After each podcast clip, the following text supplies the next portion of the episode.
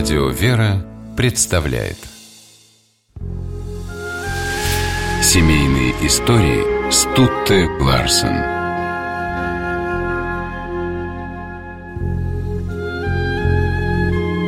Село Багдади – один из красивейших уголков Грузии. Здесь катит свои прозрачные воды речка Ханис-Цхали.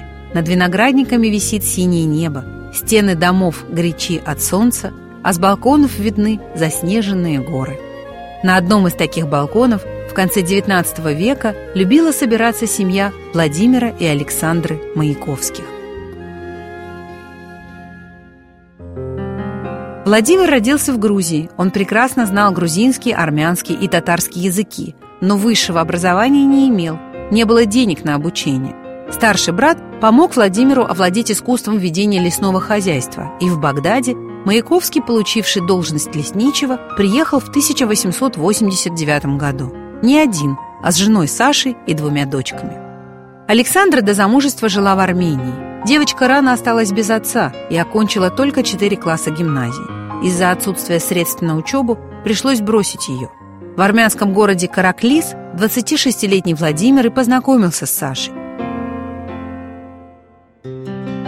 Ей было всего 16 лет, и на предложение стать женой Маяковского она ответила согласием.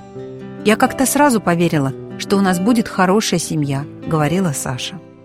В 1883 году Владимир и Александра обвенчались. Друзья Маяковских чаще всего произносили в их отношении одно слово «дружные». Семья была большой. После дочерей Люды и Оли в первый же год проживания в Багдаде появился на свет сын Володя.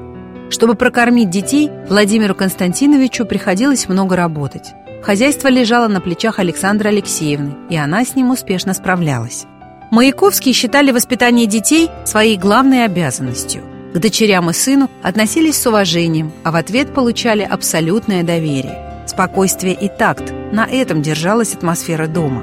Родители знали, к чему лежит душа каждого ребенка, и, развивая их способности, приучали детей к труду.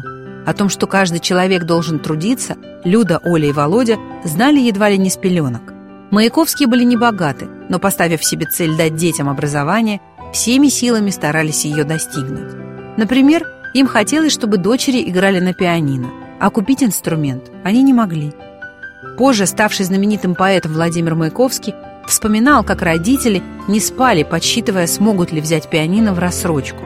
Так, в рассрочку, в доме приобреталась мебель, одежда, книги. И все же Маяковские жили не жалуясь на бедность, а с достоинством преодолевая трудности. Супруги были людьми хлебосольными. Праздники в доме устраивали постоянно. Особенно весело проходили Пасха, Рождество и дни рождения. Однажды Владимиру Константиновичу все его семейство подарило фотоаппарат. Маяковский был так счастлив, что, глядя на него, Володя маленький тут же выдал экспромт. Мама рада, папа рад, что купили аппарат. Каждое лето Маяковские отправлялись на минеральные воды. Это были так называемые семейные выезды. Снимали дешевые комнаты и отдыхали. Ходили в лес, устраивали пикники, а потом, уже в темноте, возвращались с факелами в руках. Самое счастливое время в жизни Маяковских.